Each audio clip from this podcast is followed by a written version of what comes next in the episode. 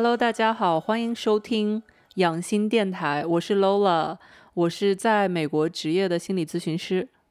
啊，我是卢宇，我是一名独立音乐人加混音师。今天呢，我们要聊一聊侃爷。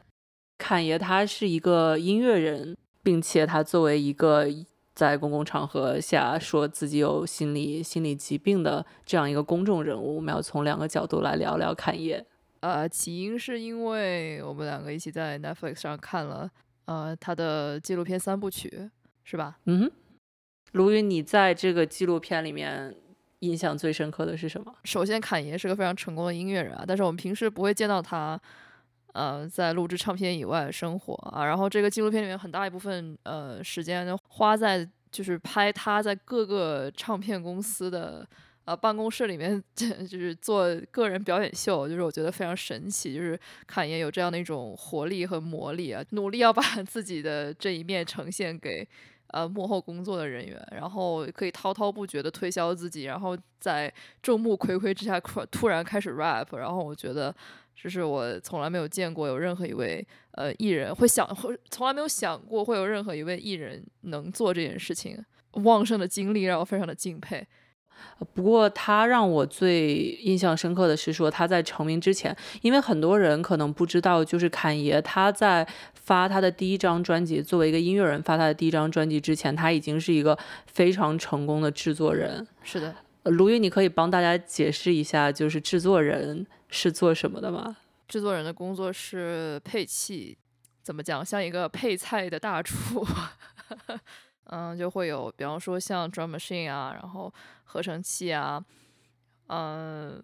然后采样啊。我可以举个例，就比如说我们都知道的 Eminem 的，比如说 I Need a Doctor，就这个什么这首歌，对吧？就是说，如果这首歌就是 Eminem 他自己作为一个音乐人，他只是需要说唱的部分，但是剩下的这些这些音乐啊，这些放在一起是制作人做的事情，是是这个意思吗？对对对。给说唱歌手的做做制作，我觉得最重要的是给他提供一个 beat 一个鼓点，然后采样好一个比较好的歌，然后呃把歌曲的节奏和配器给确定下来。呃，我们看到的他当时其实已经是他有给 Jay Z，比如说 e z o 就是就已经是很火的单曲做制作人。嗯，那你觉得侃爷他作为一个艺人呢，怎么样评价他？这个纪录片给我的感觉就是他 freestyle 非常的厉害，呃，可以一个人在镜头前面随随便便就 rap 三三四大段这个样子，然后所以我觉得他就是天赋天赋型选手，加上他又非常的 努力的推销自己去创作，然后应该也是呃幕后制作积累了非常多的经验。我个人的感觉是因为之前的说唱歌手在侃爷横空出世之前，我们看到。比如说东岸和西岸，很多一想到说唱歌手，就是他们打扮很街头，然后他们会很强调自己帮派的身份，包括他们说话的方法啊，然后他们就是歌词啊，很多个人风格都很社会。但是侃爷他就是一个，呃，比如说他穿着 pol polo 衫，然后他穿着衬衫之类这种，就是一个感觉就是一个中产郊区的这样有一点。有点书呆子一样的这样一个青年的形象，就是你不会，就他不会觉得，包括他自己也有在有在说，哦，我是个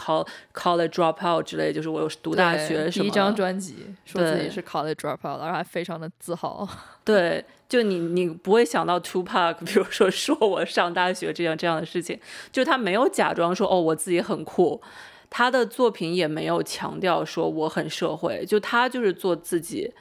然后他，对我觉得他就是个人风格非常的强烈。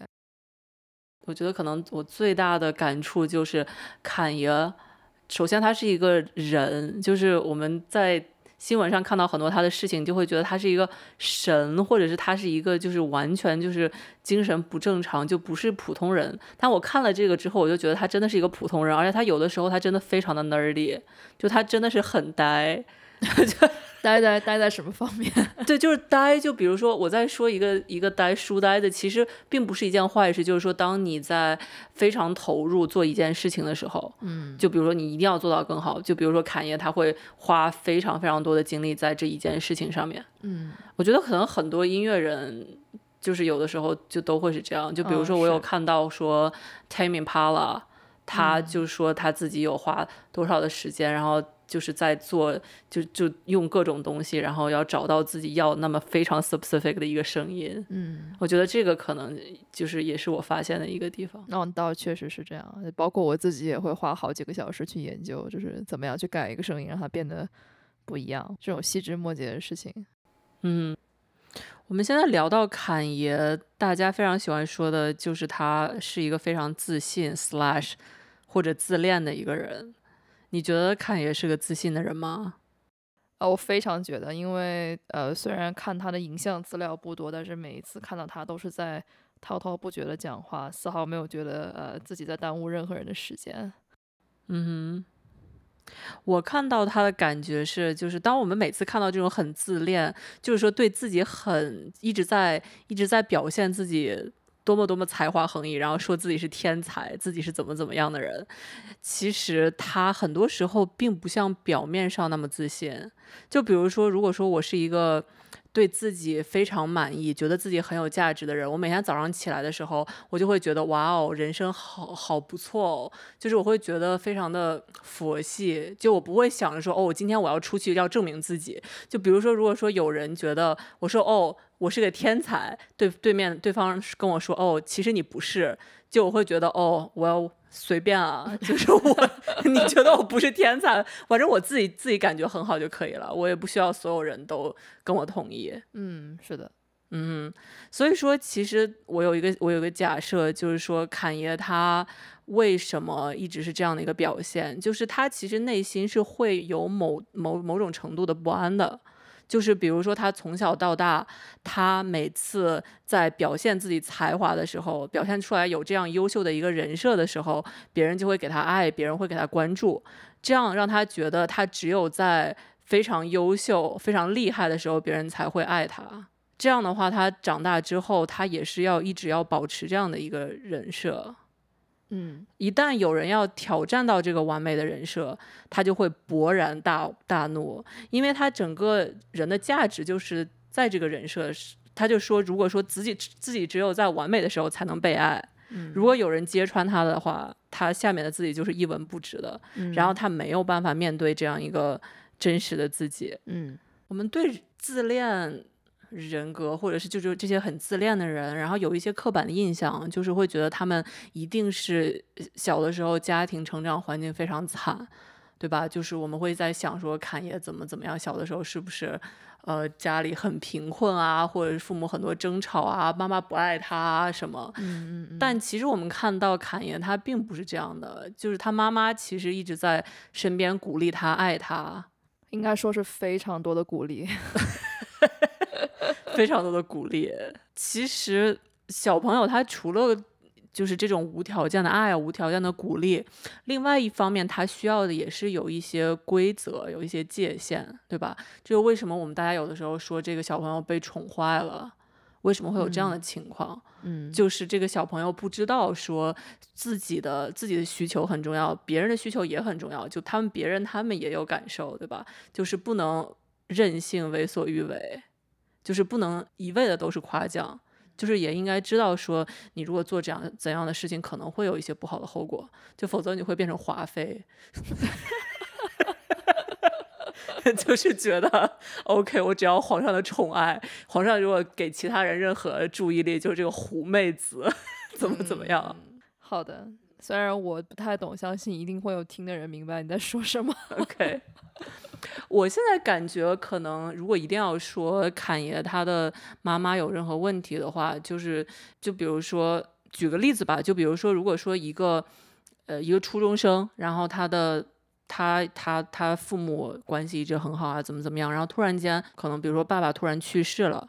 然后呢，妈妈可能就会在短期之内就会比较宠溺这个小孩，就比如说因为有一些愧疚，就会让他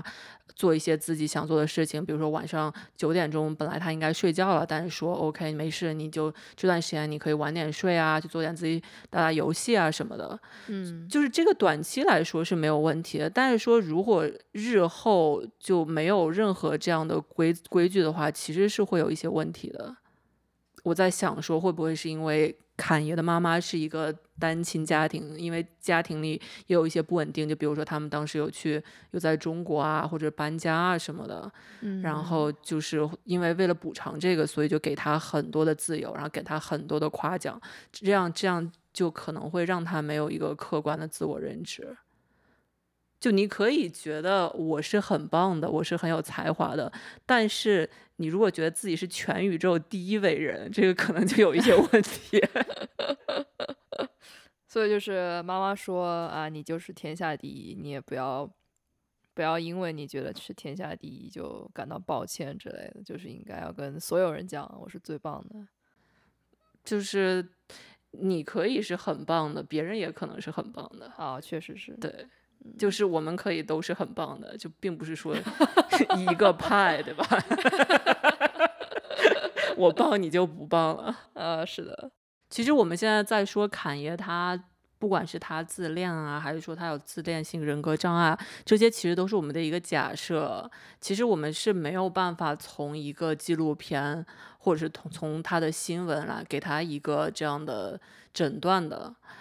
侃爷他自己有说到自己有一个诊断，是他说自己有双向型人格障碍。这个是我们可以确定的。当然，我也觉得他自己作为一个公众人物，能够承认自己有一些心理健康的问题。然后，当时他的他的夫人 Kim 金卡戴珊也有说他她的老公有双向障碍啊，或者什么什么。我觉得这个其实还是有起到一部分的积极作用的。嗯，那双向大概是什么样的一个状况呢？如果用一句话来概括一下，双向。要首先要说，双向有两种双向，一个是一型双向和二型双向。好，那什么是一型双向呢？一型双向就是说，一型双向它必须要有狂躁的症状，就这个必须要有狂躁，对，必须要有狂躁症状症状，你才可以是一型，必须要是霸王霸王龙才可以。这个狂躁指的是什么呢？就是简单的说，它就是会有这样一段时间。至少是一周的时间，他或者是很易怒，或者是他自自尊心膨胀。我简单的说一下吧，就是说这些可能都是一型双向障碍狂躁期的一些表现。嗯嗯，比如说他会自尊心膨胀，觉得自己是全宇宙第一。嗯，或者他的睡眠时间非常少，就比如一一天晚上睡两三个小时，然后就感觉哇哦，我觉得我可以了。嗯。然后就是比平时更健谈，说话停不下来。嗯，这个我们在纪录片里面也有看到，就看爷他会嘟嘟嘟嘟嘟嘟嘟一直在太太典型了，是吧？就是你会感觉你没有办法打断他。是的，嗯。然后这个在说话的过程中，也可以体现到一个我们叫思维奔逸，就是意念飘忽，就是说他感觉好像有一个有一个力量在驱使他，让他要不停的输出自己的观点。就很多想法想得很快，哒哒哒哒哒哒，然后突然间就说到另外一个东西，注意力就很容易转移，这个也是的。还有一个是大家很多人其实是比较喜欢的一点，就是你会有很多目标导向的活动，这个东西是说就是大家 quote on quote 就是比较有意义的东西，比如说你会超级喜欢工作，你就开始狂工作，或者是你开始呃。想自己要做一个博客，然后就一天录八十期，然后你就或者是你突然想要社交，那只能说明我们两个都没有双向。I don't know，可能会有二型哦，一型没有。然后就会想要社交，就是这些是大家可能会认为比较有意义的一些事情，就精力超级十足。接下来呢，他可能会做一些事后后悔的事情。就比如说会去网上去上网买二十个包，或者是可能去一夜情就睡好多的人，然后后来觉得好后悔。所以说，其实你听到这些之后，你会觉得虽然前面这些听上去还可以，但其实他并不是很爽的，懂吗？就是你可能短期呢你会感觉还不错，但是这个爽的时间可能很短。或者是你爽完了之后就会很后悔啊，明白对吧？就事后事后事后感觉不是很好，对，就事后会感觉不好。比如说你会购物买很多自己不要的东西啊，然后或者是你睡了很多自己不该睡的人，然后然后发现自己其实还结婚了，这种。当时睡人的时候没有考虑到这一点，然后现在觉得好后悔。对，然后或者是你也会晚上觉得自己好屌，突然间有一个有一个可以震惊全宇宙的发现，然后打电话给自己的老板，给自己的同事，凌晨三点哦，对，然后一周之后觉得啊，为什么大家看我眼神怪怪的？就是会做一些自己后悔的事情。还有一点是。这个狂躁期，很多时候它之后是会有一个抑郁期随之而来的。就虽然说一型狂躁狂躁不会有，并不是所有的一型狂躁狂躁它都有抑郁期的，但是很多时候是这样的。二型双向叫做轻躁期，就是它是需要和抑郁共存的。它大部分症状和狂躁期是一样的，就可能会稍微轻一点，对吧？就是自己状态感觉特别好啊，就好自信啊，然后感觉自己工作效率很高，可以一直工作，好有灵感，睡眠时间比较少，说话更多了。但是很多人在这个期间他是不想吃药的，因为他自己感觉自己没有问题，嗯，他感觉比较好，但其实他是在预知一些经历。他在抑郁期的时候，当时有清躁期的时候多爽，抑郁期的时候就多难受。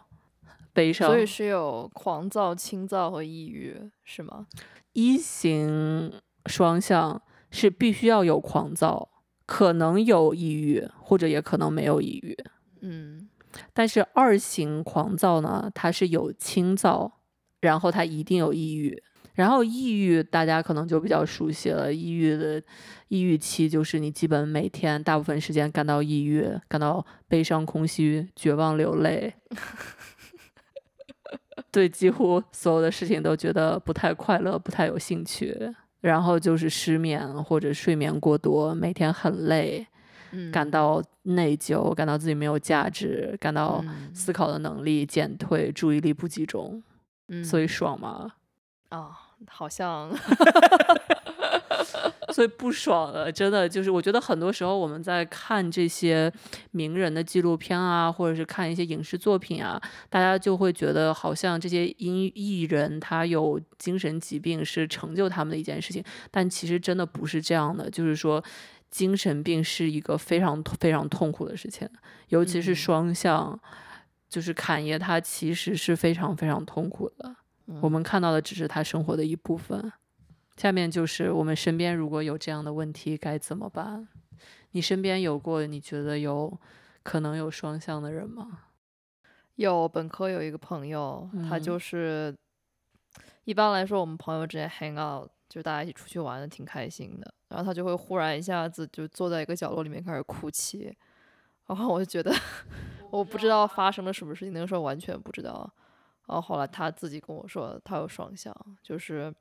开心来的特别特别快，然后工作的时候效率非常非常高，然后就会忽然一下子在一个角落里面开始大哭。很多时候我们在说这个情绪起伏很大，比如说早晨很开心，晚上就很绝望，这种起伏很快的，其实它不一定是双向的，就是双向其实是有一个周期的。他在一个短暂时间内出现两种不同的情况，就是我和他认识，比方说我们。身边跟朋友出去玩有个基准线，就是他大部分时间都这个样子，然后他就会，我看到他就是要不就是工作狂，超级开心，然后要不就是崩溃抑郁在角落里。所以当时你有帮他什么吗？或者是身边的人有怎么样帮助他吗？好像没有，就可能他自己也有有药吃吧。但是等那个时候我完全对。心理健康一点都不了解，所以，嗯哼，我就安慰一下他，也不知道该怎么办，也不知道他他自己也说没事，我哭哭一下就好了之类的。我觉得，就是如果说是你自己有这样的问题的话，就比如说听众朋友，当你觉得我刚才说到的那些事情，你感觉你可能可以有也有这样的情况的话，就首先不是你的错，就是很多人都有这样的障碍，就双向其实是一个相对。比我们想象中要普遍很多的心理障碍，嗯你一定要去找专业人士的帮助，你或者是要找一个心理咨询师，嗯、或者或者是并且。呃，找一个精神科医生，精神科医生是可以帮你开药的，然后你可以看一下，说现在是不是一个需要药物治疗啊，呃，然后心理咨询这些事情，这些都是可以通过药物和心理咨询得到缓解的，是有可能变好的。嗯嗯另外一个就是，如果说你知道你之后可能会有狂躁期或者是轻躁期，容易会做一些让自己后悔的事情的话，是可嗯以寻求周围人帮助的。就比如说，你可以把自己的信用卡的额度低一点啊。之类的这种事情，